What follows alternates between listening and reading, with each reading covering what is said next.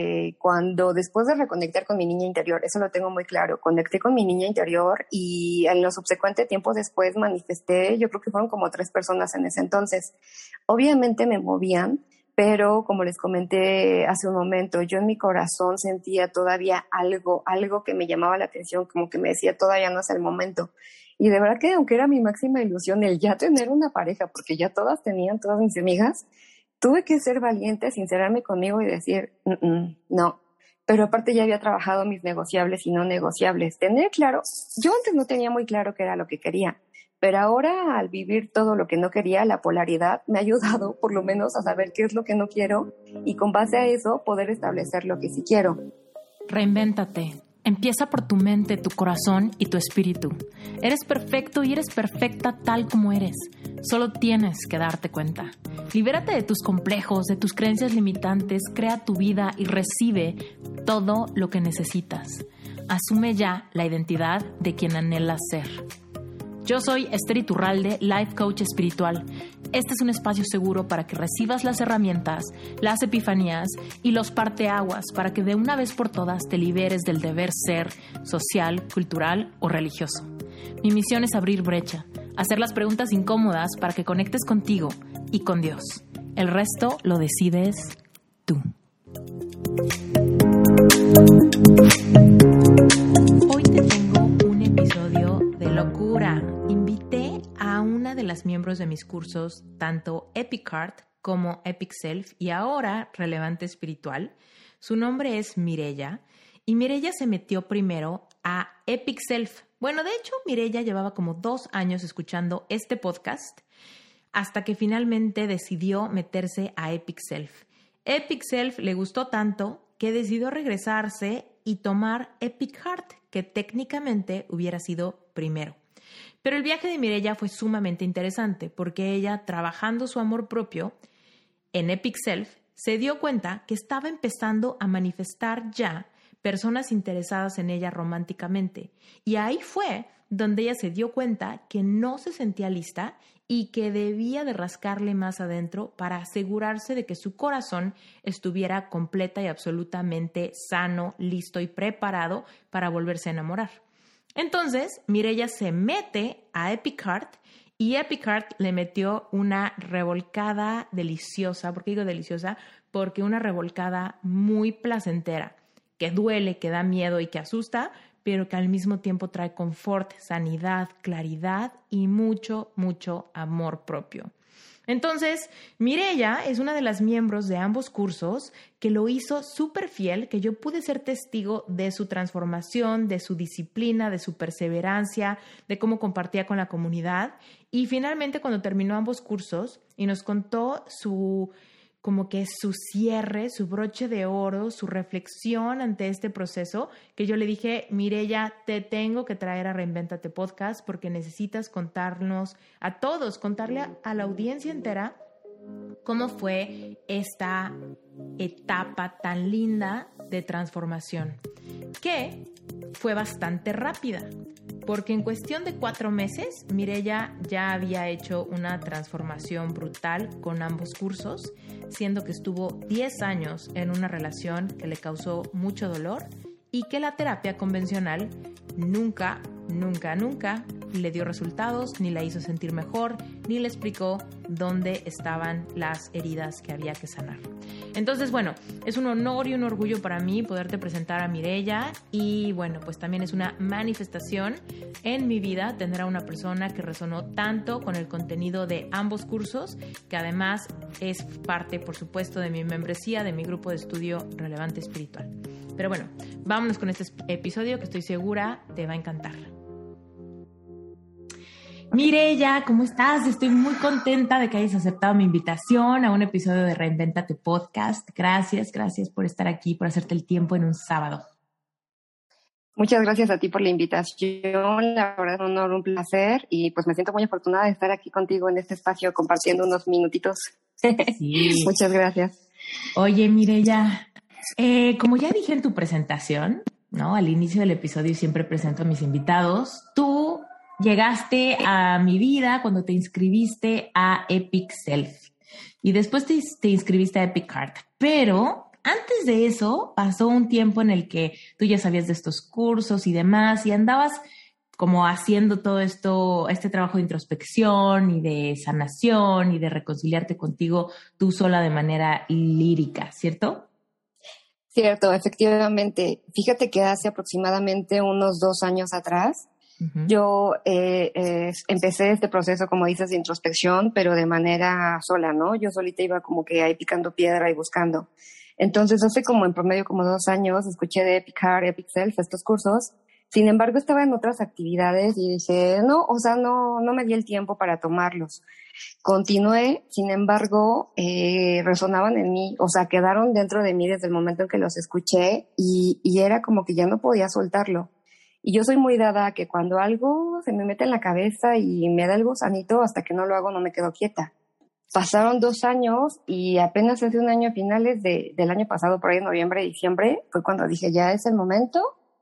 Busqué, busqué nuevamente, digo, de alguna manera no te perdí el hilo porque, porque veía tus, tus videos y todo esto y esto me ayudó muchísimo, pero ya en forma vi los dos programas y entonces recuerdo que, que a la par estaba leyendo el temario de Epic Heart y Epic Self y entonces yo dije, no, pues Epic Heart es como para sanar un corazón roto, para trabajar heridas y todo esto. Y yo siento que esto yo ya lo trabajé y ya no me hace falta a mí, supuestamente. Entonces me fui más por Epic Self porque dije, no, pues yo ya quiero manifestar amor romántico, yo quiero manifestar sueños y todo esto. Entonces ahí fue donde tomo la decisión y me inscribo a Epic Self el año pasado. Fue como llegué contigo. Oye, Mire, ¿te animas a darnos un poquito de contexto de cuáles eran como los pensamientos o la situación con la que estabas batallando cuando te metiste a Epixel? ¿Cuál era como tu historia? Ok, fíjate que cuando me inscribí a Epic eh, les voy a platicar aquí, aquí una historia muy personal. Yo hay una persona que le digo el ex que marcó muchísimo mi vida. Esta persona tuvo una relación con él durante 10 años sin embargo, siempre me sentí víctima de esa circunstancia. Hago mención a esta persona porque fue la, como que la última relación que marcó mi vida y por el periodo de tiempo, digo, 10 años son significativos. Entonces, esta persona, eh, aquí me pasó algo que ahora reconozco y gracias a estos cursos pude darme cuenta. Era tanta mi falta de amor propio, tanta mi necesidad de ser amada, que conozco a esta persona, esta persona jamás me pide que sea su novia, que sea su pareja, nada, se acercó conmigo con una intención sincera, honesta, de establecer una relación, aparte trabajamos juntos, pero yo recuerdo que de ahí me colgué, o sea, dije, de aquí soy, era tanta mi necesidad de ser amada que, que me colgué de él sin pedirle permiso. Eso fue hace 10 años. Yo venía arrastrando temas de autoestima muy fuertes, temas de heridas infantiles muy fuertes, que realmente no había, no había trabajado antes. Desde niña era muy callada, era reservada, era guardarme las cosas solita, solita, solita, solita, hasta que empezó a afectar un poquito mi salud, que esto pude, pude sanarlo en Epixet, ahorita te platicaré por qué. Pero bueno, el contexto es este, llega, llego a la edad adulta, conozco a esta persona y me cuelgo de él prácticamente. Entonces, en su momento, eh, esos 10 años fue sentirme víctima, sentirme culpable. Recuerdo que me volví súper, súper, súper celosa, tóxica, depresiva, hacía pancho por todo y por nada. Imagínate en la oficina y armar drama por todo y por nada. Era una, inseguridad y unos celos horribles que incluso llegaron a afectar mi, mi, estado de salud, mis relaciones laborales, mis relaciones familiares, mi vida en general, la verdad es que era un caos. Pero todo ese tiempo yo siempre me quejé y dije, es que Dios mío, cámbialo, Dios mío, por favor, que sea diferente. Dios mío, cambia las circunstancias. O sea, siempre fue queja y pedir que cambiara la situación. Y recuerdo que yo mis oraciones eran, es que Dios mío, ya no quiero más de esto, ya cámbialo, quítalo de mi vida. Entonces, pero seguí enfocada en esa situación. Cuando llego a estos cursos y empiezo a aprender de las leyes universales, algo que se me quedó muy grabado desde un principio fue en lo que te enfocas, se expande ¿qué estaba pasando conmigo? O, sea, estaba ahí, mi mente, todo, todo, todo, toda mi energía estaba ahí. O sea, yo no vivía fuera de esa situación. La verdad es que era una situación ya muy fea, muy fea, no era vivir. Y, y entonces, eh, después de tantos años, eh, llegó el momento en el que dije, Dios mío, ¿qué estoy haciendo de mi vida? Y fue cuando hice una oración y recuerdo que esa noche lloré, lloré muchísimo y lo único que le dije, Dios mío, yo sé que, que tienes algo, planes diferentes para mí. Ayúdame, por favor, ponme en el camino correcto. No sé, yo sé que estoy actuando mal, yo sé que no soy feliz, pero no sé qué hacer. O sea, de verdad, la gente me decía, es que quiérete tantito. Y yo decía, es que, ¿qué es eso? De verdad que yo no sabía cómo quererme, no lo sabía. Hago esa oración y yo sí creo en los milagros, al día siguiente fue cuando escuché de tus cursos. Recuerdo que los vi en internet, no sé por qué, en Facebook, no sé en dónde fue Esther, y fue cuando vi los cursos. Ahí empezó a resonar todo esto en mí. Esa fue la situación, el contexto, y pues bueno, esta persona antes yo lo veía como, como el enemigo, como lo peor en mi vida, yo era la víctima de las circunstancias. Obviamente, después de estos cursos, cambió muchísimo toda, toda esa percepción que yo tenía. ¿Cómo fue que terminó esta relación de 10 años? ¿Terminó antes de que te metieras? ¿O en qué momento terminó? Mm, fíjate que terminó antes de que me inscribiera a los cursos, porque él una vez recuerdo que me dijo, o sea, él seguía su vida de alguna manera, pero yo era la que se veía como aferrada, obsesionada con él. O sea, en vez de ponerme atención a mí y darme amor a mí, lo quería descargar con él. Entonces recuerdo que que previo a inscribirme a Epixels, yo ya habíamos platicado y dijimos, es que no va por ahí la situación, es que realmente, o sea, entendamos una cosa, no somos pareja. Recuerdo que él me dijo, yo te estimo muchísimo, te quiero mucho, pero no va por ahí. Recuerdo que ese, eso fue un viernes, me puse a llorar viernes y sábado, pero todo ese tiempo, esos dos años antes que te hablo de estos cursos, yo era de que me deprimía y me quedaba en cama todo el día o todo el fin de semana. Realmente no tenía voluntad propia para hacer otras cosas. O sea, me consumía la culpa, la tristeza, la depresión, no me paraba de la cama. Eso fue un viernes y para el domingo, así, igual sábado para domingo, recuerdo que me arrodillé, oré a Dios y cuando abro los ojos el domingo, dije, no, o sea, hoy me inscribo porque me inscribo y me inscribí un domingo a Epixel. Por eso fue que llegué a Epixel, en domingo. Me inscribí y empecé a tomarlo, bueno, las clases de por ahí de lunes o el martes. Cuando te metes a Epic Self y empiezas, ¿qué cambios empezaste a ver en ti? Empezaste, yo sé que fuiste súper dedicada y empezaste a meterle toda la valentía al curso. Es algo que yo de verdad le digo a todo mundo. Estos cursos son para valientes porque si no haces la chamba, no son mágicos. No porque te metas sanas. si te metes, si eres valiente, entonces vas a ver los resultados, por supuesto. No hay forma de que no veas los resultados si haces los ejercicios y pasas ese tiempo contigo y te reconcilias de esa manera contigo y con tu pasado. ¿Tú qué cambios fueron los primeros que empezaste a sentir? Uy, de inmediato empecé a sentir cambios, sobre todo me reconcilié con la comida, porque bueno, comía compulsivamente, Epixel me dio las herramientas para reconciliarme con la comida, me reconcilié con el ejercicio físico, yo, o sea, para hacer ejercicio ni siquiera podía concentrarme, me iba a caminar y los mal viajes los tenía cada ratito, entonces no podía disfrutar el aquí a la hora, no disfrutaba realmente el ejercicio. Con Epic me reconcilio con el ejercicio, tanto es así que ya estoy en natación, caminatas diarias, no, o sea, mi vida cambió muchísimo. Eh, otra cosa es que reconecté con mi niña interior. Ahí, ahí fue el parteaguas, de verdad. Epic Self, me recuerdo que ese ejercicio de la niña interior, que era escribirle una carta a ella y después de regreso, ese ejercicio la verdad es que marcó mi vida, fue mágico. O sea, lo viví con todo mi corazón. No, o sea, cambió mi vida, me salvó. Recuerdo que cuando leí el ejercicio que decía que escribirle una carta a tu niña interior, yo dije, no, pues sí tengo muchas cosas que decirle, disculparme, pedirle perdón. Dije, no, eso es súper fácil y rápido lo hago. Y lo hice muy rápido. Cuando leo la segunda parte que dice, ahora tu niña interior te va a escribir una carta a ti. Yo recuerdo que me dio miedo porque dije, ¿cómo le voy a hacer? Me va a costar trabajo. Para nada. O sea, me, lo que me ayudó muchísimo es antes de hacer ejercicio me puse a orar. Y cuando me empiezo a escribir, empiezo a escribir de mi niña interior a mí, fue súper rápido y súper fluido. No me costó nada de, trabajo. Y yo tenía como que ese miedo de que es que me va a culpar por todo, me va a reclamar, me va a recriminar. Para nada, para nada. De verdad que fue el ejercicio del cual el que me enamoré muchísimo y recuerdo que, que mi niña me decía, estoy muy orgullosa de ti, estoy feliz, me encontraste, ahora sí estamos juntas para toda la vida. Y fue un fin de semana, porque ese ejercicio lo hice un fin de semana tan bonito, Esther, que realmente ahí logré reconectar con mi niña y de ahí para arriba, o sea, le seguí. Con lo de la niña interior aunado, logré reconectar con Dios. Yo creía a Dios, pero le temía muchísimo a Dios antes de llegar a Epixels. ¿Por qué? porque crecí con la idea de que Dios era un Dios castigador, un Dios que todo lo veía y que si me portaba mal o hacía algo incorrecto, me iba a castigar, me iba a llamar la atención y que ya no estaba dentro de su reino, ¿no? Que quedaba fuera de su amor, fuera del alcance de su, de su amor. Cuando llego a Epic me doy cuenta que no, toda esta percepción cambia en mí, vuelvo a reconectar con Dios, pero de una forma tan personal y tan bonita que realmente ahí volví a sentirme su hija, una princesa, y que era parte de su reino. O sea, que realmente Dios nunca me iba a dejar, dependía de mí el soltarme o no de su mano, pero que Dios siempre está ahí conmigo. Esa reconexión con mi niña interior y con Dios fue el parteaguas y la base para que yo de ahí para el real me pudiera aventar con todos los demás ejercicios. De verdad que fue lo más maravilloso del mundo. Me encanta, es lo que más bonito.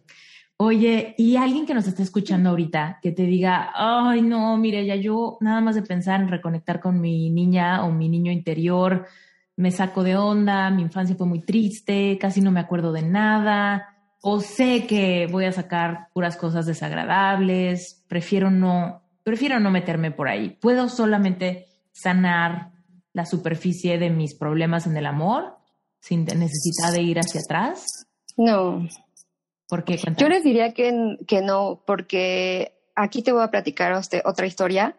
Concluyo Epic Self y empecé a manifestar eh, cosas, personas. Eh, recuerdo que como tres personas llegaron a mi vida en ese entonces y tuve que ser muy sincera conmigo y era algo que yo quería, por eso me inscribí al curso, porque dije, yo quiero una relación de pareja. Sin embargo, cuando las empiezo a manifestar, algo en mi corazón todavía como que dolía. Es como si mi corazón hubiera alzado la mano y hubiera dicho, espérame, todavía necesito tiempo. Entonces yo tenía la duda porque dije, si me inscribo a Epic Heart, para mí es como dar un paso atrás, es como volver todo lo que yo he avanzado, ¿no? Porque pues yo ya me sentía súper avanzada en el tema. Pero algo en mi corazón, de verdad que es como si hubiera alzado la mano y me hubiera dicho, espérame tantito, necesito tiempo, necesitamos sanar. Entonces recuerdo que hice una oración a Dios y me arrodillé, dije, Dios mío, me encanta esta comunidad, ayúdame a tomar la decisión correcta. Universo, esta, esta comunidad me encanta. Sin embargo, no sé si inscribirme a Epic Heart o Relevante Espiritual. Ayúdenme a tomar la decisión correcta, ¿no? Y pasó un par de días, Esther. Entonces llegó un día en que siento cierta molestia en la muela. Voy al dentista y recuerdo que me dice la dentista, no, está muy bonita, todo muy bien, no, no le pasa nada. Ok, voy de regreso. Voy otra vez y me dicen, no, es que está muy bonita, se ve muy bien por fuera, de verdad, por fuera. Pasa, pero yo seguía sintiendo la molestia. Regreso una tercera vez y de verdad que, que, esta historia nunca se me va a olvidar porque yo creo que de tanto chingarla, me dice, ¿sabes qué? Vamos a revisarla bien, a profundidad. Empieza a revisar y se da cuenta que muy en el fondo de la muela había una leve infección. Entonces, este, recuerdo que la está revisando y pone una cara de sorpresa. Me dijo, ¡Ah! ¿qué crees? Que si hay una leve infección. En ese momento yo lo asemejé a esa respuesta que tanto había pedido, porque, o sea, sí me preocupó mi muela al principio, pero dije, ¿cómo puede ser que a veces pareciera que por fuera estamos súper bien, que ya sanamos todo bonito y ya sabe las máscaras protectores, pero por dentro hay algo que todavía te lastima, que todavía te duele y no te permite fluir con la vida? Ahí fue donde yo tomé la decisión de inscribirme a Epic. Yo le diría a toda esa gente que, que se atreva, atreva a sanar desde, desde dentro, desde lo más interior de su corazón. De verdad que yo al tomar los cursos iban saliendo diferentes cosas. Yo pensaba que mi problema principal era la autoestima. Gracias a los cursos fui encontrando más detallitos hasta llegar a un tema que fue el abandono de papá digo, aunque tuve a mi papá, pero ahí traía unos temas de, de, padre, entonces realmente pude descubrirlo gracias a los cursos y atreverme a tomarlos que traía esa parte de la herida del abandono de papá. Y ahí fue donde te metiste a Epic Heart. Exacto. ¿Y cómo te sentiste a diferencia de Pixel? Recuerdo que, que, eso fue lo del dentista. Al día siguiente ya estaba inscrita en Epic Heart. Dije, no, o sea, aquí está la respuesta que había pedido, voy para Epic Heart me inscribí, todo el pago este. Recuerdo que tuve cierto beneficio por haber estado en el curso anterior, algo parecido al chiste que ya ni lo dudé, porque ya traía la experiencia de Pixel. Nada más necesitaba el, empujón del universo. Entonces me inscribo al siguiente día y voy a ser muy honesta. A diferencia de Epixels, Epic desde el primer día lo sentí más fuerte. Me puso una arrastrada durante todo el curso porque realmente me atreví a sentir Entonces, ya ir y rascar más dentro de tu corazón, más dentro de ti, obviamente que duele, duele muchísimo. Sin embargo, yo dije, o sea, yo le sigo porque le sigo y porque realmente quiero esto y porque realmente quiero sanar y porque a mí misma me decía, o sea, Dios, yo no quiero que pase el tiempo y, y sanar chueco. Yo no quiero que pasen 10 años más de mi vida y que voltee a ver y que diga, supuestamente yo sané, pero sané chueco. Entonces dije, si este es el momento, es la oportunidad que Dios me está dando, me está dando la oportunidad eh, o la facilidad de poderme pagar este curso, de poder tomarlo, tenía el tiempo suficiente por la pandemia, o sea, ya nada más era de que yo, yo, yo me comprometiera con el curso. Y por eso fue que, que pues obviamente me pegó mucho más fuerte, lo sentí muy fuerte, pero los beneficios fueron increíbles, de verdad. Atreverte a sentir no es fácil.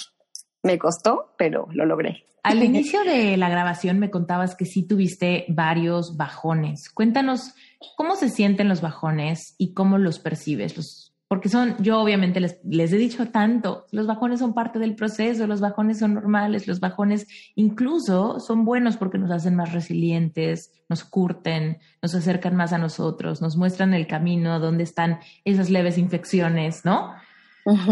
Pero cuéntanos tú cómo los viviste esos bajones, porque muchas veces son las piedras de tropiezo que nos hacen abandonar el proceso antes de tiempo. Claro, pues yo voy a ser bien honesta, este, esos bajones los empecé a sentir de, de repente con desmotivación, porque yo sentía que le estaba echando todas las ganas y los kilos del mundo y, y, recuerdo que esta persona, el ex, en algún momento me llegó a decir, es que sigues igual de loca, es que ¿qué te pasa? Es que cada vez eres más dramática, cosas por el estilo, o el volver a depender, volver a ser como codependiente de esa persona.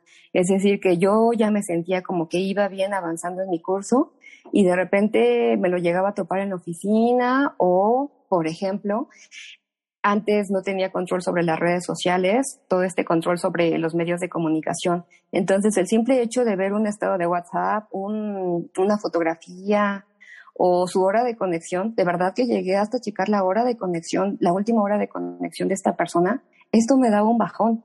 O sea, y era de que no, quizá todo lo que estoy haciendo no sirve de nada, quizá estoy perdiendo el tiempo y, y, y, no, no, no. Y recuerdo que me llegaba a tumbar en la cama y me ponía a llorar. Me puse a llorar y a llorar, a llorar y que dije, esto ya no sirvo para esto, o sea, no hay salida, pareciera que me voy a quedar aquí toda la vida.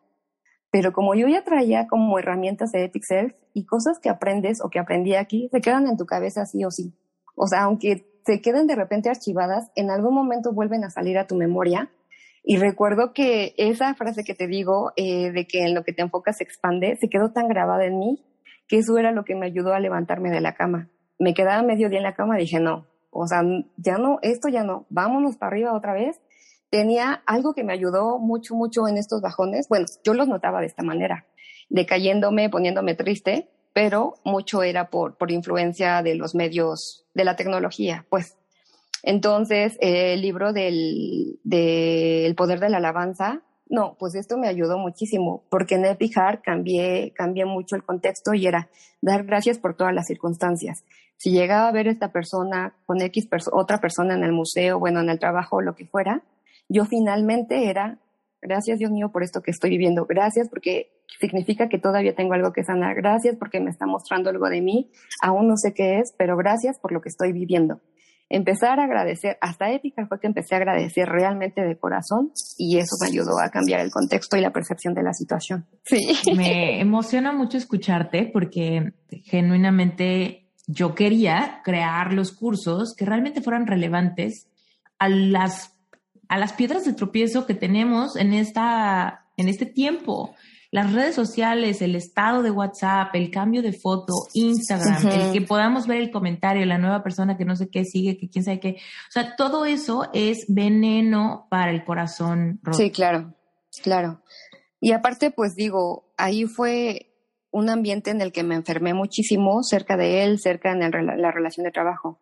Entonces, el yo seguir cerca de él o de las redes sociales dije, pues no me va a permitir sanar. Eh, de hecho, eh, desde niña les contaba, tendía a guardarme muchísimo las cosas, mis emociones y no expresarlas. Entonces, eh, previo a Epic Self, empiezan a tratarme de la garganta porque ya tenía problemas muy fuertes. Entonces, los médicos me decían que con medicamento, obviamente la percepción de los médicos era a nivel nada más físico, ¿no? Yo durante toda mi vida me enfoqué mucho en la parte académica, fue como que mi salida, pero la parte emocional la bloqueé y la dejé a un lado. Nunca trabajé mis emociones, nunca trabajé mi, parte emocional, siempre la parte académica fue muy buena y digo, afortunadamente, pues me gusta la escuela, fue algo positivo, pero pues bloqueé, me olvidé de toda esa parte emocional. Hasta que llego con una doctora, una endocrinóloga, que recuerdo muy bien esto que me, que llegué, porque ya tenía problemas muy fuertes de la garganta. Recuerdo que me enfermaba dos veces al año, si no es que más, pero era enfermarme y quedarme afónica. Entonces yo en donde trabajo tengo que contestar teléfono, atiendo usuarios, o sea, tengo que estar hablando constantemente. Imagínate para mí quedarme afónica, o sea, era horrible, horrible, horrible.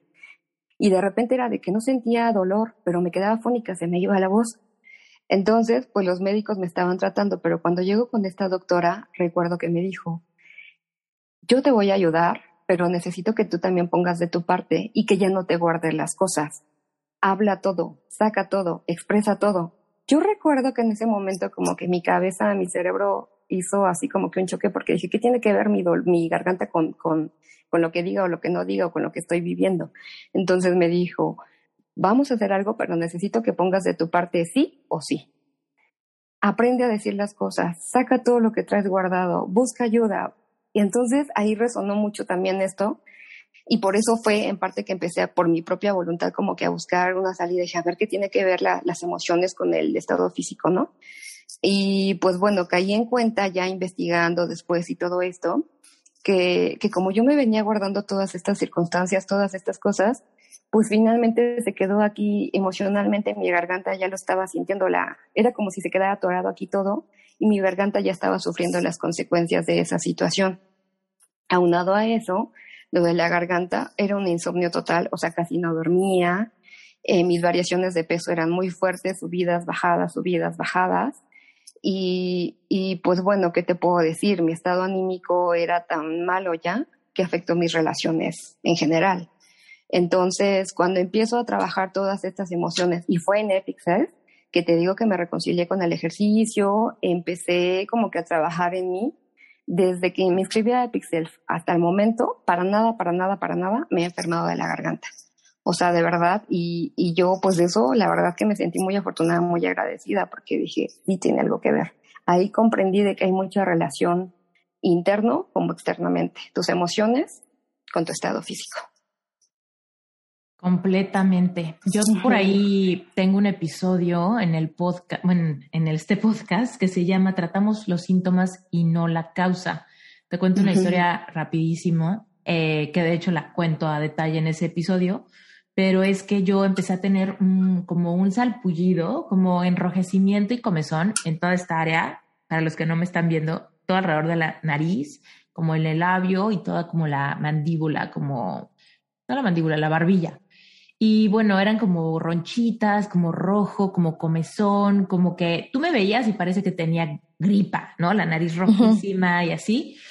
Y me picoteaba muchísimo. Y también me acuerdo que era bien complicado porque en ese tiempo yo todavía tenía muchos clientes de diseño y varios de esos clientes pues eran empresas grandes. Entonces me decían, ven a junta, ¿no? Y yo ni modo que llegara como que me estaba muriendo ahí de la gripa y aparte como toda la barbilla roja. No, o sea, de verdad que plastas de maquillaje no me hacían para como taparlo. Y además, como me daba mucha comezón, pues por más que me ponía maquillaje, no podía evitar luego como tocarme o me sudaba como la cara de ponerme tanto maquillaje. Pero bueno, el punto es que yo sentí, o sea, yo no sabía qué, qué, qué era. Fui al doctor y el doctor me dijo, no, pues es que parece una alergia, pero pues no. Y me checó un montón de cosas, me pidió análisis de sangre, ya sabes, un montón de cosas para ver si había como algo, algo me estaba generando alergia. Y total, el doctor, que era un doctor alópata, pero con un, como con una visión más holística, él me empezó a decir, pues sabes qué, yo creo que esto es una alergia emocional, ha de ser estrés, ¿no? Y yo dije, puta, pues estrés. Pero yo decía, ¿pero qué? O sea, realmente nunca había yo en ese momento yo decía, es que nunca había tenido, nunca me había sentido más feliz que ahora.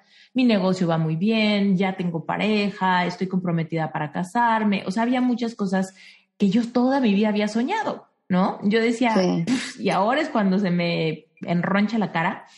Total, fui con otra persona, se llama Natalie Kibrit, ha estado aquí invitada en el podcast dos veces, es una amiga mía que es alergóloga y kinesióloga y un montón de cosas, acupunturista y demás. Entonces fui con ella y ella fue la que me dijo, ¿sabes qué? Algo, tienes miedo de algo. Y yo le decía, pero es que no sé de qué, no tengo miedo, todos los miedos que ya me conocía antes, ahorita no me dan miedo. Y ella me dijo, hay una flor de Bach que es para los miedos que no logramos identificar. Y entonces ella me dijo, vete a comprar una flor que se llama Aspen. Yo no sabía ni qué eran las flores de Bach en ese entonces. Me dijo, vete a buscar la flor Aspen. Y así me dijo, Aspen, vete ya, ¿no? vete y investigalo por tu lado. Y en su defensa estaba muy ocupado. Pero bueno, el punto es que yo.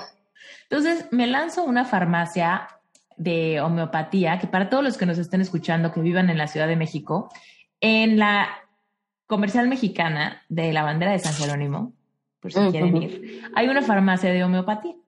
Total, yo llego a la farmacia y le digo a la del mostrador, dame Aspen, ¿no? Y me dice, ¿por qué? Y yo, pues porque sí, quiero Aspen y dame Aspen, ¿no? Y me dice, no, no, no, no, a ver, pero ¿qué sientes o por qué quieres Aspen? Bueno, me, me pongo a llorar ahí en el mostrador de la farmacia homeopática de la comercial mexicana de San Jerónimo. Y yo no sabía que estaba hablando con una experta terapeuta floral. Y obviamente no me quiso dar la flor nada más porque sí, porque pues puedes estar comprando la flor equivocada si no tienes ni idea de por qué. Entonces, total, yo le empiezo a platicar mi vida, ¿no? Le empiezo a platicar, pues no sé qué me pasa, pero tengo aquí un, un rash y mira mi nariz y mira mi boca y ya fui con el doctor y me dijo que no era nada y luego fui con esta persona y solamente me dijo que comprara Aspen, que porque es evidente que algo me da miedo, pero pues yo no creo que me dé miedo, en fin, ¿no? Para no hacerles el cuento largo, me dice ella, bueno, a ver, platícamelo todo. Y yo le empecé a contar, en ese entonces estaba esperando mi green card y no había para cuándo y pues yo estaba como que a distancia y muy, presionada por muchos proyectos que traía, entre ellos seguramente el lanzamiento de Picard, no sé, ¿no? Muchas cosas por ahí que me estresaban y pues un sentimiento como de mucha incertidumbre, justamente porque no sabía cuándo me iba a mudar, porque dependía de la green card y la green card podía tardar de seis meses a casi, casi seis años, ¿no? Entonces, para mí era estar en un limbo que me generaba mucho, mucho estrés, mucha sensación de no sé si he hecho raíces o no he hecho raíces porque en cualquier momento me mudo. Total, para no hacerles el cuento largo, ella me empezó a describir mi incertidumbre y yo dije, sí, eso es lo que siento, incertidumbre al full. No es miedo tal cual, pero sí es una incertidumbre que me genera unos miedos. Total, ella me dijo, te voy a hacer una mezcla de varias cosas. Esta para el miedo, esta para la incertidumbre, esta para la paciencia, esta para no sé qué. Y yo sentí que estaba en la mejor farmacia del mundo, porque por fin era, no es el antidepresivo o el ansiolítico o el, antialérgico. Era una vibración opuesta a tu tristeza, vibración opuesta a tu nerviosismo, vibración opuesta a tu miedo, ¿no? Y yo dije, wow, total, me hizo mi frasquito de flores, me fui a mi casa, al día siguiente de usar mis flores ya no tenía urticaria o este síntoma y en ese momento busqué mi certificación para volverme terapeuta floral, ¿no? en, ese, en ese momento fue como...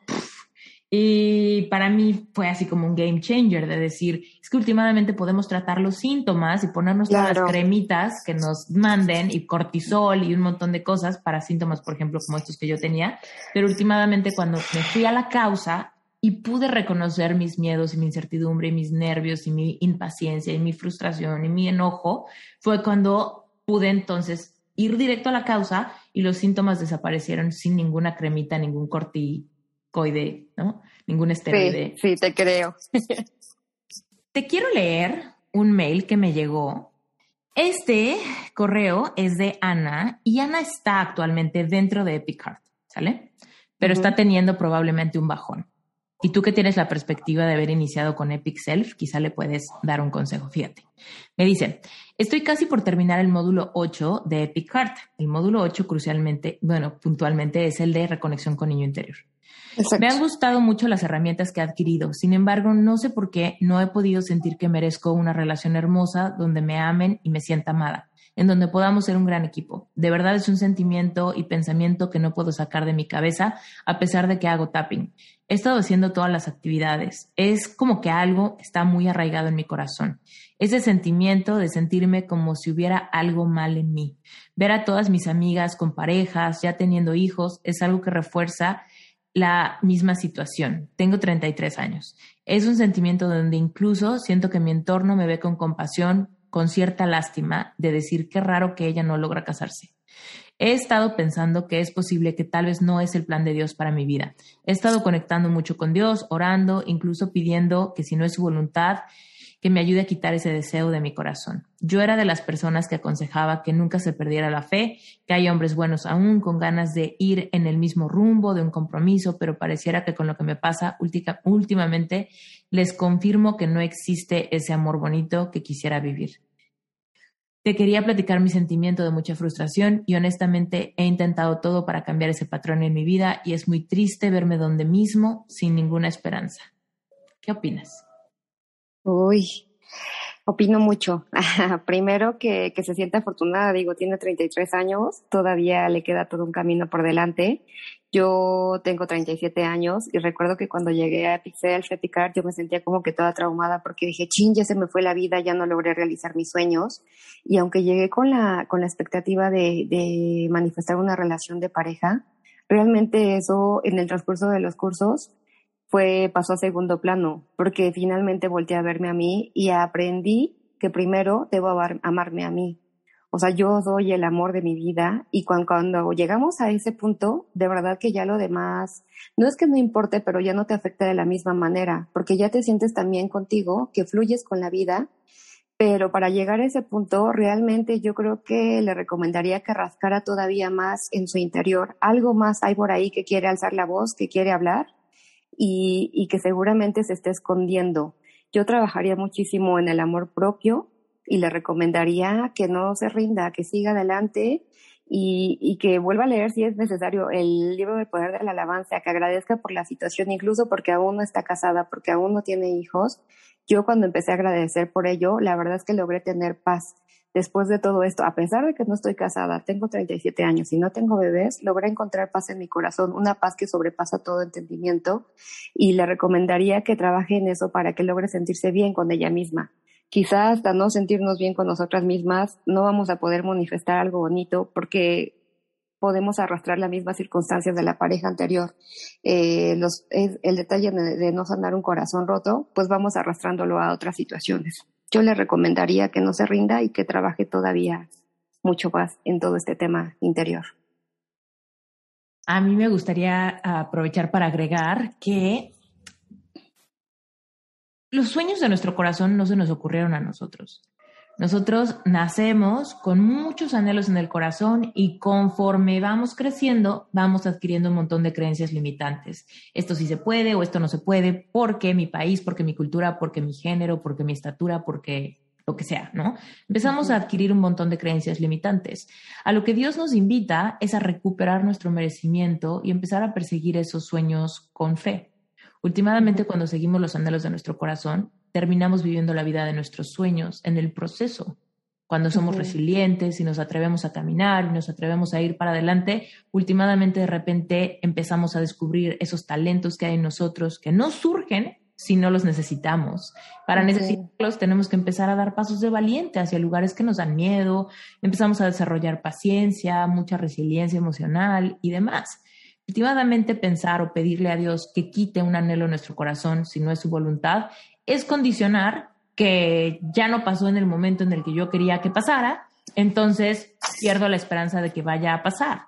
Y último, la creencia de que a los 33 años ya, ya fue demasiado, pues últimamente es solamente un criterio de comparación con amigos o quizá con cultura o quizá con su mamá, ¿no?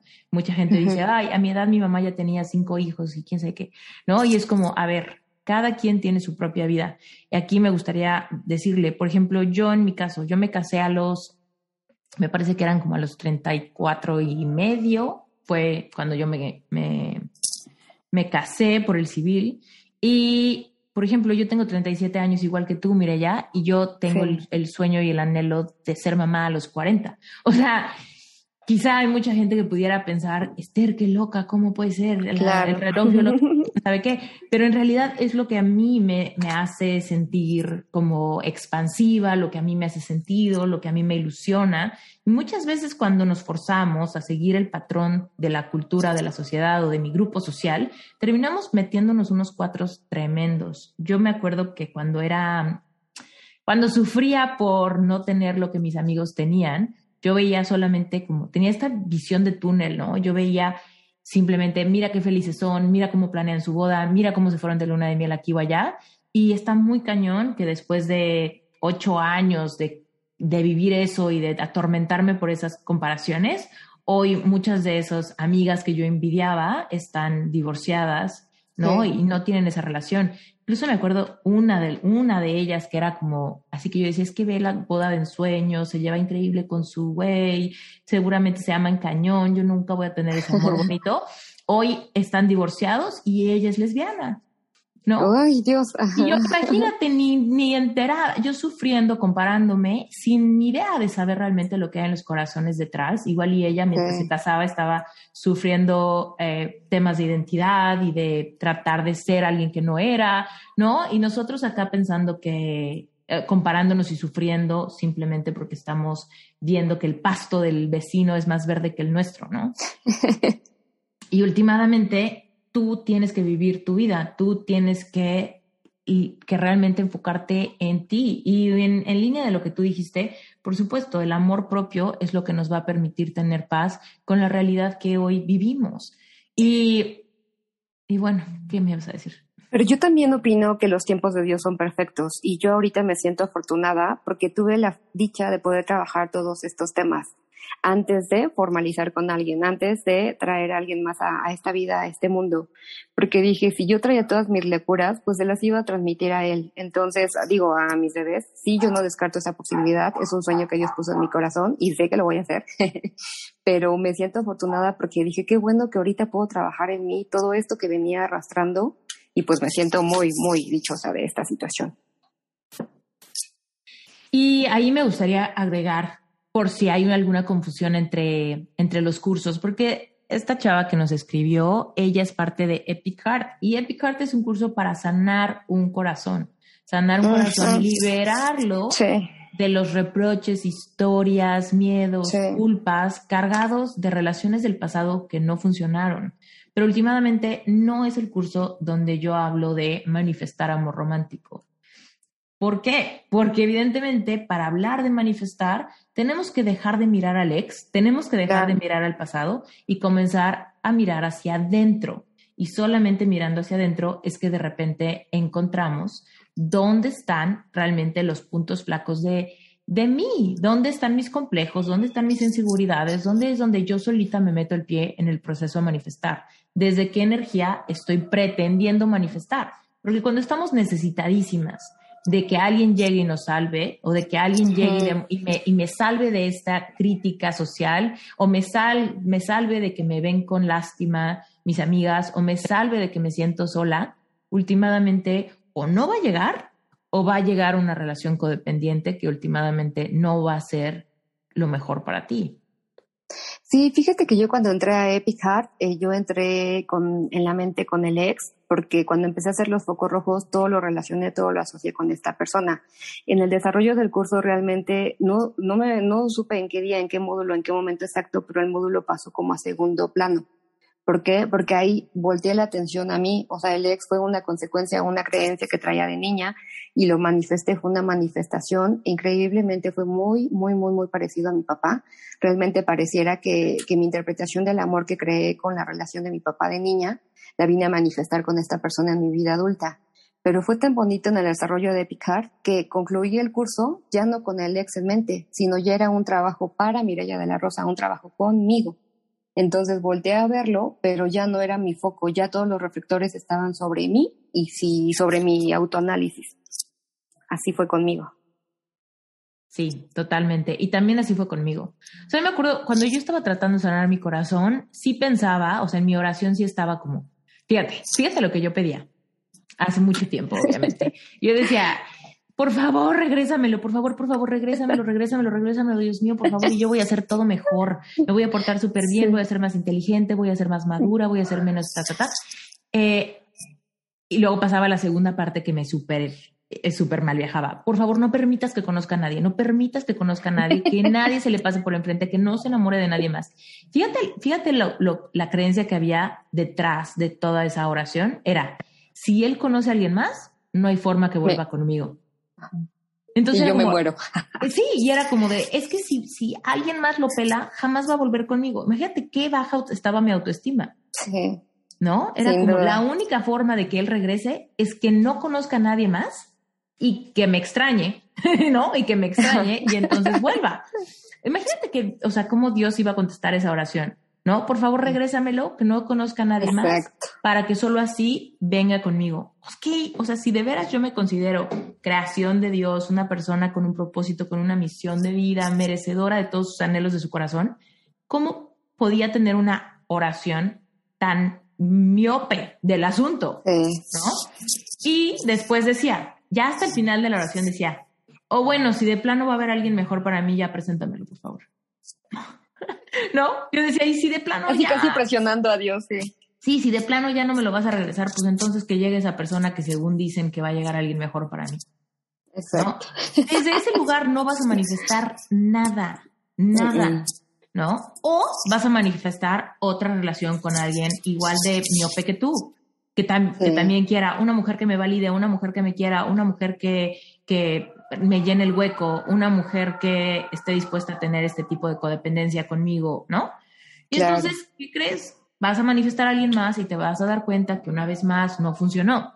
Entonces, en Epic yo la verdad es que me enfoco cañón en cómo hacerle para dejar de mirar atrás, cómo hacerle para dejar por fin irse a esa persona con quien quizá viviste muchos momentos bonitos, pero que últimamente no fue y no será por las razones que vengas a decírmela, no importa. Claro. Y últimamente en Epic Self ya es, ok, ya lo dejaste atrás, ya sanaste tu corazón, pero tu corazón está vulnerable y muy deseoso de amar, muy deseoso de amar y ser amado. Vamos a fortalecer tu capacidad de amarte, validarte, saber qué quieres, elevar tu vara de negociables y no negociables. Y solo desde ese lugar es que puedes entonces empezar a manifestar sin perder el juicio sin perder la cabeza, irte por lo primero que manifiestas, nada más porque ya llegó alguien y como lo puse en mi vision board debe de ser. A ver, aun cuando manifestamos, tenemos que pasarlo por el filtro de la intuición. Y me pasó, exacto. Cuéntanos esa historia. De hecho, bueno, primero quiero comentarles un punto. Eh, entré a Epic Heart eh, culpando a Alex por todo y por nada, responsabilizándolo de mis, de todo, ¿no? Prácticamente. Entonces, logré concluir el curso e incluso en oración cambió la perspectiva porque le agradecí.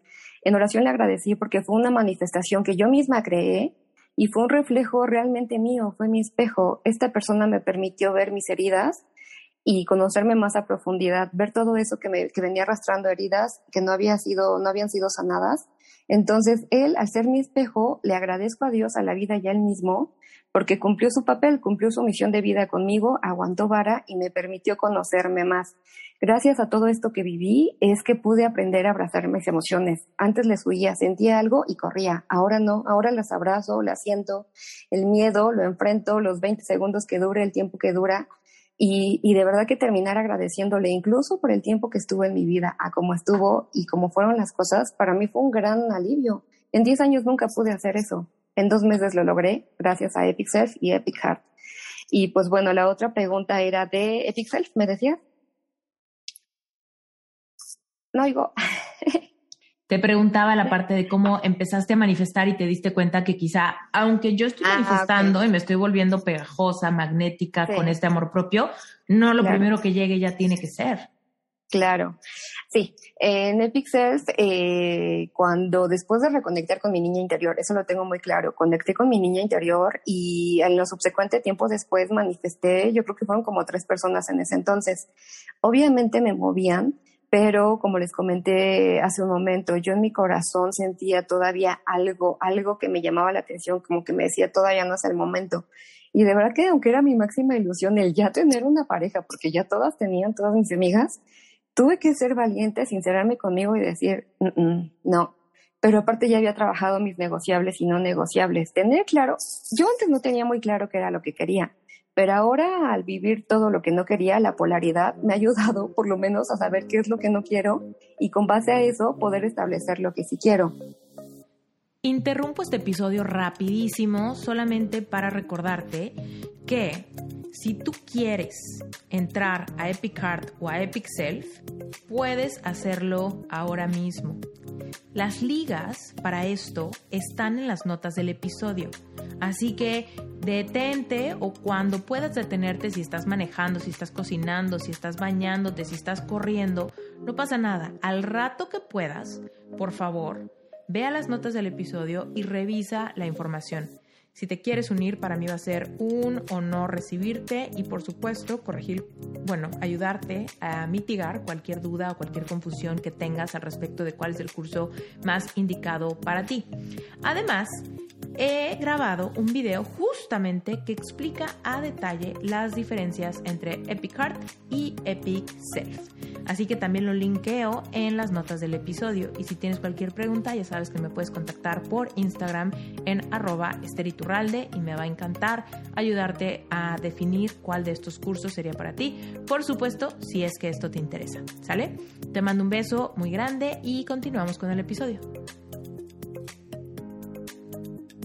Entonces en Epixel con mis no negociables dije, no, todavía no entro a Epicar y recuerdo que en Epicar dije, voy a dejar en stand-by Epic. No quiero ahorita manifestar, me voy a dedicar a mí, a sanar y todo esto. Empiezo Epicar y chistoso porque en el desarrollo del curso ya no me había dado cuenta. Hoy justo en la mañana estaba acomodando mi vision board y me doy cuenta que se manifestaron cosas. Yo supuestamente lo dejé en stand-by, pero en el momento en que estuve trabajando conmigo, se manifestaron cosas. Y entonces en este proceso de Epic Heart, aunque yo ya me sentía más bien por dentro, más sana, más contenta, más con amor propio, llegó una persona que me movió muchísimo y recuerdo que lo compartí en el grupo de Facebook. El grupo de Facebook para mí es, la verdad que mi adoración es una gran ayuda porque en momentos así de incertidumbre yo recurro a él.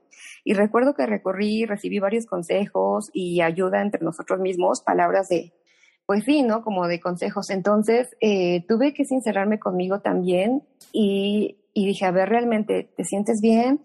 Yo sentí que si me atrevía ya a empezar una relación con esta persona, de alguna manera mi proceso se iba a haber interrumpido. Entonces tuve que elegir entre la relación, que era como que ya mi máximo sueño manifestarlo, o concluir mi proceso para mí. Entonces me elegí a mí, dije que no, que muchas gracias, agradecí a Dios, agradecí al universo y lo devolví al universo. Dije, muchas gracias, no es el momento, espero que esta persona también encuentre a alguien más. Lo rechacé, pero me sentí bien, en mi corazón sentí paz porque yo sabía que no era el momento. O sea, realmente no me sentí mal ni decaída y no dudé días después de, ay, a lo mejor la regué, para nada. Sentí mucha paz porque primero pensé en mí, en mi proceso y dije, hasta que no termine este proceso no voy a salir con nadie me lo propuse y así lo hice. No salí con nadie mientras terminaba Epic Ahorita no tengo pareja todavía, pero sé que la voy a tener. Y es que ahí está el tema de cómo empezar a escuchar la intuición. O sea, no se trata de que digas, híjole, regreso a mi mentalidad de escasez y pues ya llegó este y qué tal que no llega nadie más y qué tal que a mi edad y qué tal que hay pocos hombres y qué tal que, ¿no? Empezamos a pensar en cosas que nos llenan de miedo, de escasez, de nervio y ahí perdemos todo el alineamiento con nuestro propio corazón y no sabemos ni qué nos conviene ni qué no, ¿no? Y sí, claro. erráticamente agarrar lo primero que se nos aparece. Pero cuando decimos, ok, si es para mí, va a ser para mí no se va a ir, ¿no? Últimamente tengo que hacer lo que me haga sentir más tranquila, más en paz, porque en esa vibración voy a tener más de lo que quiero en la vida, en, cualquier área, que si estoy llena de miedo, ¿no? Y me vuelvo a poner en, una posición, como decía en el correo, ¿no? Todas mis relaciones siempre me siento insegura. ¿De qué sirve manifestar una relación que te hace sentir insegura, que en cualquier momento se te escapa de entre los dedos, ¿no? A ver, claro. una relación es para sentirte vista, querida, segura, ¿no? En confianza. Si vas a meterte en una relación donde todo el tiempo tienes que estar alerta, ¿no? De no perderlo, de no caer en un error, o de no equivocarte, últimamente vas, estás otra vez abandonándote, otra vez abandonando tu niña interior, otra vez soltándote de Dios, perdiendo tu, merecimiento y otra vez llenándote la cabeza de no eres suficiente, por ende tienes que estar súper alerta. ¿no? Claro, efectivamente así es. Ay, Mireya, muchísimas gracias por ser tan transparente con nosotros y contarnos tu percepción y tu historia y cómo lo viviste en Epic Heart y en Epic Self. Por un lado, me daba cosas así de, dice, dije yo, no quiero que parezca comercial. No, no quiero que parezca comercial, de verdad. Quiero, quería que sintieran como la autenticidad de, tus palabras y todo. Eh, y creo que, pues, con tu transparencia y con todo lo, lo genuina que eres, pues, creo que es palpable que sí fue así, que sí viviste los cursos como los viviste. Claro, y sobre todo porque se siente tan bonito, gracias a todo esto, a estos cursos, a estos dos cursos, pude conocer esa paz que sobrepasa todo entendimiento, Esther. Esa paz que, fíjate que yo de repente pues trabajaba con esta persona y era estar en una sala de juntas y lo llegaba a ver con una persona o en el pasillo y me ponía loca, histérica y armaba drama gracias a estos cursos es que pude sanar tantas cosas y eso cambió. Ahora lo puedo ver. Fíjate que algo que me ayudó mucho es que yo cargaba mi, mi piedra, mi corazón, mis flores de Bach y mis herramientas las cargaba conmigo a todos lados. Entonces, si de repente me empezaba a sentir como que ansiedad o media alterada, corría al baño, corría a algún espacio con mi piedra, practicaba tapinja como me saliera o con mis flores, me daba un espacio, respiraba regresaba y me sentía tan bien. Eh, incluso otra cosa que apliqué fue que cuando tenía que enfrentarlo, las primeras veces, obviamente me daba como cierto nervio. Entonces yo me imaginaba que todos los mentores y todo el equipo, los compañeros venían detrás de mí dando contención y así como que me sentía apoyada y yo puedo, ¿no? Y pude mirarlo a los ojos. El día que pude mirarlo a los ojos y no sentir nada, ese día dije, gracias Dios, gracias Mireya porque hiciste el trabajo y de verdad que, que no hay nada peor, nada tan feo como vivir con, con celos, con inseguridades, lo que ahorita decías, ¿de qué sirve tener una pareja si voy a estar con miedo a perderlo, con miedo a que me va a dejar, con miedo a que no me vea suficiente para él? O sea, dije, no, no quiero eso. Primero yo y voy a trabajar en mí. Y ahora que yo me siento bien conmigo, fíjate que muchas cosas empiezan a manifestar. O sea, es como si mi energía, mi vibración hubiera cambiado. Voy por la calle, me voltean a ver. En el trabajo, de repente la gente se me queda viendo y yo así de, ¿qué pasa? ¿No? E incluso esta, e incluso esta persona, Alex, me dijo el otro día que pudimos platicar. No somos amigos, no nos hicimos novios, pero llevamos una relación muy cordial.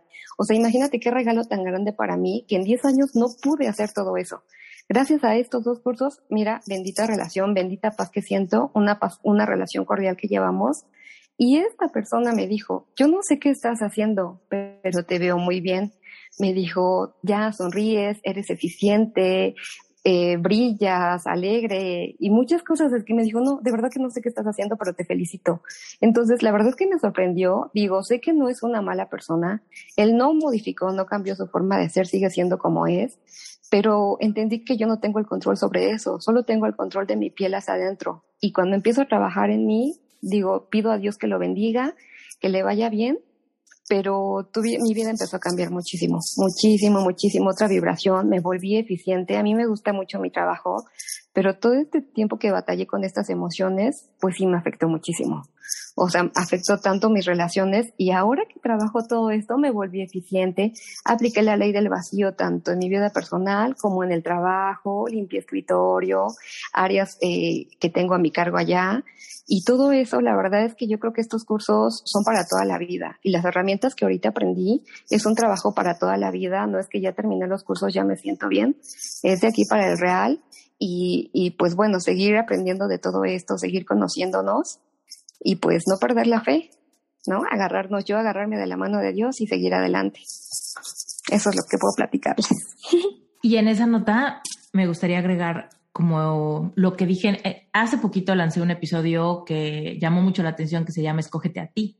Y en ese episodio decía, es que cuando te empiezas a escoger a ti, tu bienestar, tu, tu estado anímico, tu intuición, cuando empiezas a hacerte caso, cuando empiezas a valorarte y demás, es cuando paradójicamente la gente más te quiere. Cuando nos ponemos de tapete para todo lo que quieran, como quieran, siempre yo les ayudo, o yo siempre perdono, o yo siempre acepto lo que sea que me quieran dar, aunque sean migajas, aunque sea lo que sea, ¿no? Últimamente pensamos que eso nos, nos debería de hacer tan buenas personas, y digo buenas entre comillas para los que no me están viendo en video, ¿no? buenas entre comillas, y decimos, pero si yo soy tan buena, ¿por qué nunca me dan lo mismo que yo doy? ¿O por qué bla, bla, bla? Digo, es que no tienes que ser eh, buena, lo que tienes que ser es coherente contigo misma, ponerte a ti primero, amarte mucho, respetarte mucho. Y a partir de ahí, por supuesto queremos que seas una persona amable con los demás, pero últimamente cuando tú te valoras y te cuidas y procuras tu bienestar, es cuando eres mejor eh, mejor empleada, eres mejor jefa, eres mejor amiga, mejor hermana, mejor mamá, mejor esposa, mejor novia, mejor amiga, lo que sea. No nos volvemos mejores, empecemos, pero no es muy egoísta esa posición. No, porque paradójicamente cuando tú te proteges y te cuidas, te puedes dar a los demás desde una energía súper poderosa, como tu estado más pegajoso y magnético. Es cuando la gente más quiere estar a tu lado. La gente no quiere estar con un tapete, jamás. No, jamás. Y pues sí, aprendí que todo viene desde dentro. O sea, ahorita el contexto es el mismo, mi familia es la misma, el trabajo es el mismo, los compañeros de trabajo es el mismo. Afuera quizá nada cambió, pero mi interior sí cambió. Entonces, al yo cambiar el interior, se empieza a modificar en mi exterior, lo empiezo a ver afuera. Pero primero tuve que trabajar en mi mente, en mi interior, en mis emociones, para poder verlo en el exterior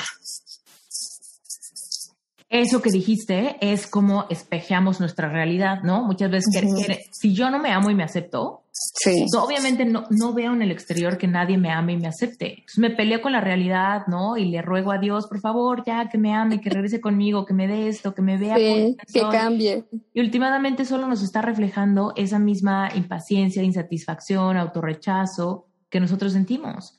Pero cuando tú empiezas a darte todo, todo lo que quieres manifestar afuera, te lo tienes que dar tú primero. Y entonces es que los demás empiezan a reflejártelo. Oye, ya y en estos dos años, ¿no? Que te enteraste del curso, pero tú, la verdad, estabas pues iniciando tu camino, lo cual está súper padre, porque intuitivamente también podemos iniciar nuestro camino. Cuéntanos, ¿qué empezaste a hacer como para reconciliarte contigo? ¿Cuáles eran tus pensamientos o las áreas donde yo, tú pensabas que estaban como los orígenes de creencias limitantes o bloqueos o cosas así?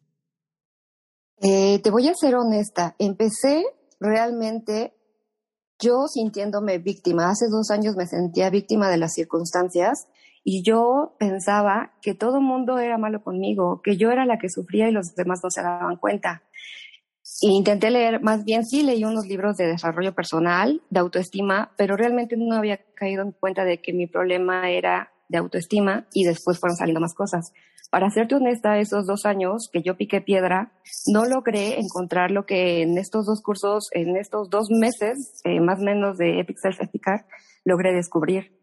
Esos dos años previos fue lecturas, eh, tratar en mi mente consciente, mi mente lógica, el decir, ya no quiero lo que vengo haciendo hasta ahorita, pero era como decirlo y al siguiente día pues volví a caer.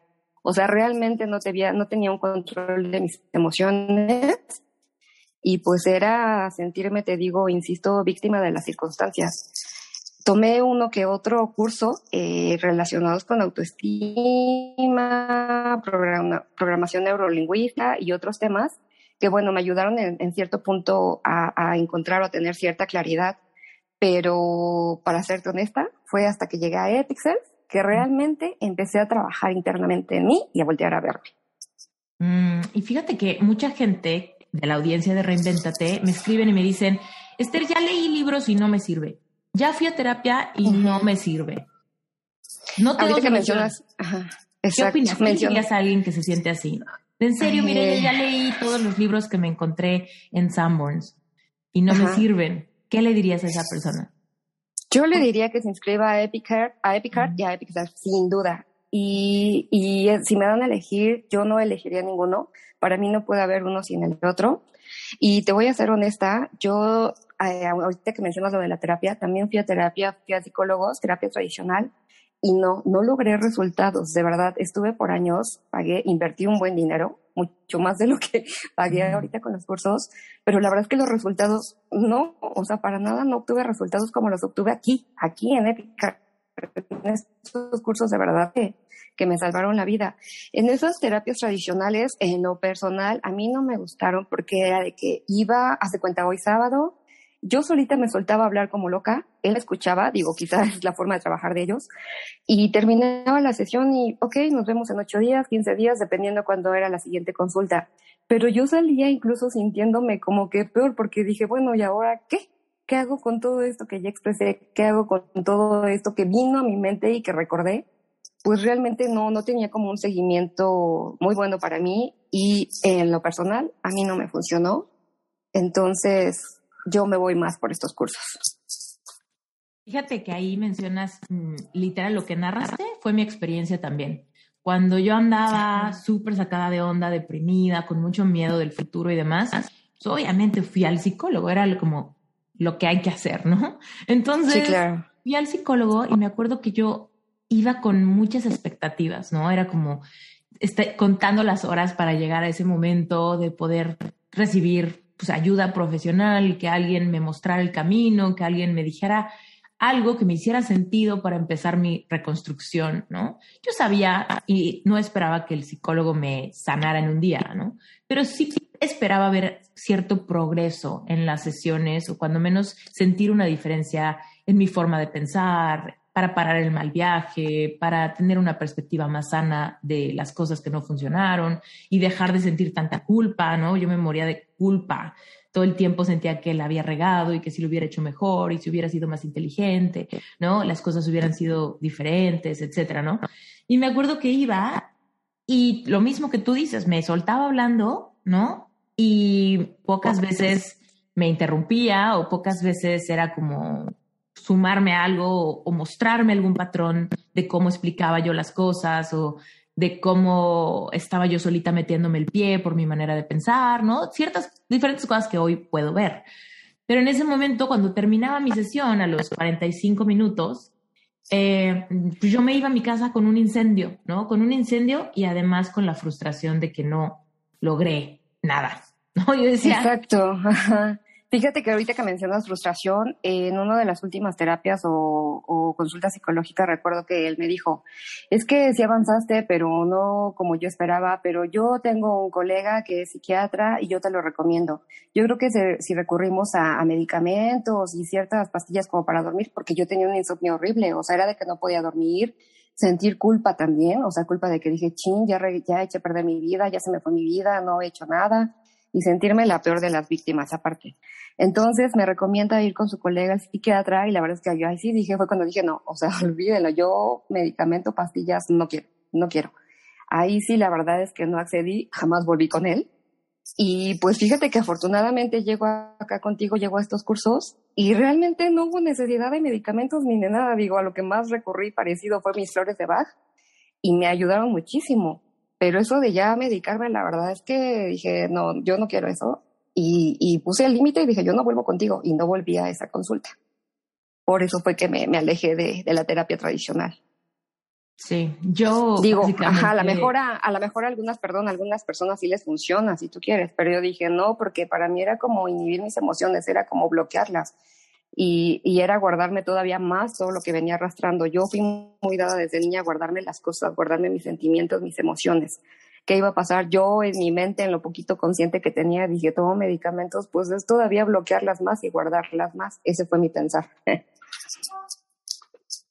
Sí, totalmente. Yo me identifico también con lo que dices del insomnio, porque yo también me pasaba las horas sobreanalizando en las noches con mucha taquicardia. Me acuerdo que me decían, descansa, descansa. Yo decía, ¿cómo puedes descansar con taquicardia? ¿No? Yo lo que sentía, mi ansiedad se manifestaba con esta corazón acelerado permanentemente. Y yo decía, es que yo no me puedo esperar una semana a regresar con el psicólogo que, que quiere eternizar. O sea, él quiere que nos sigamos viendo una vez a la semana por siempre. Pero él no es el que entre miércoles y miércoles, me acuerdo que mis sesiones eran los miércoles, entre miércoles y miércoles, él no es el que no duerme, él no es el que se está acabando la cajetilla de cigarros, él no es el que vive con taquicardia, él no es el que está como paralizado en el mal viaje, ¿no? Las 24 horas del día. Y ahí fue cuando yo empecé como a, pues no, tengo que buscar otra cosa y otra cosa y otro y otro y otro y otro y otro, hasta que fui armándome un como pues una como caja de herramientas emocionales y de formas de pensar y empezar a analizar con mucha compasión mi diálogo interno, qué era lo que desataba mis emociones más aceleradas, como la culpa o como la nostalgia o como la tristeza, el miedo. A mí me daba mucho miedo el futuro. Eso era lo que más me, me hacía mejor enfrascarme en la culpa del pasado, porque el futuro tan incierto y tan solitario me atemorizaba mucho. Sí, sí, sí, sí. ¿Sabes otra cosa que también noté? Es que al ir a terapias de ese tipo, pues no siempre esas personas con las que te dan seguimiento atravesaron por experiencias parecidas a las tuyas. Entonces, como que la empatía no es tan fuerte como lo vivía acá en los grupos Epic Heart, Epic Self. ¿Por qué? Porque la mayoría de las personas increíblemente coincidimos en situaciones muy, muy parecidas. Pareciera que es la misma historia en diferentes escenarios para mí es un elemento a favor porque te ayuda a sanar mucho más rápido que hablarle a alguien que no ha pasado por eso, porque finalmente no te va a entender, o sea, te va a dar, yo siento que me daba el avión y así como no te preocupes, va a pasar, todo está bien. Sí, pero pues él no había pasado por lo que yo pasé, entonces eso fue otro elemento que no me gustó en la terapia tradicional. Ahí le diste al clavo en la diferencia de los life coaches y los psicólogos. ¿No? Yo muchas veces le digo a la gente, de verdad que yo no tengo nada en contra de los psicólogos, simplemente es, es muy importante para mí que la gente entienda cuál es la diferencia. Un psicólogo va a la universidad y se capacita para ayudar a otra persona a entender sus patrones de pensamiento, todo mente racional. Ahora sí se escuchó. Eh, sus patrones de pensamiento y demás, ¿no? Entonces puede psicoanalizarte. Tú hablas y entonces el psicólogo está analizándote, ¿no? Sí. Pero técnicamente no tiene que haber pasado por eso. Tú, igual estás pasando por un divorcio y tal vez el psicólogo ni siquiera se ha casado jamás, ¿no? Mucho menos divorciado. O tal vez estás pasando por la, un fracaso de emprendimiento muy fuerte y tal vez el psicólogo en su vida ha emprendido, ¿no? Un negocio y Claro. Y te pueden ayudar desde un lugar, desde como que hay, un, hay una ventana, ¿no? O sea, como que te están ayudando a través de la observación, pero últimamente no están sintiendo tus emociones o no conectan a ese nivel empático. Y un life coach, o en español, coach de vida, pues evidentemente puede coacharte en aspectos de la vida que conoce bien.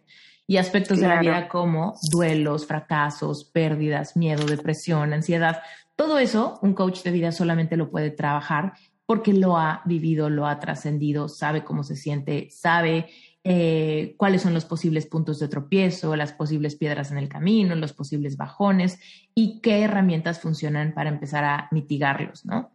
Y ahí está la gran diferencia entre un psicólogo y, un life coach. Exactamente.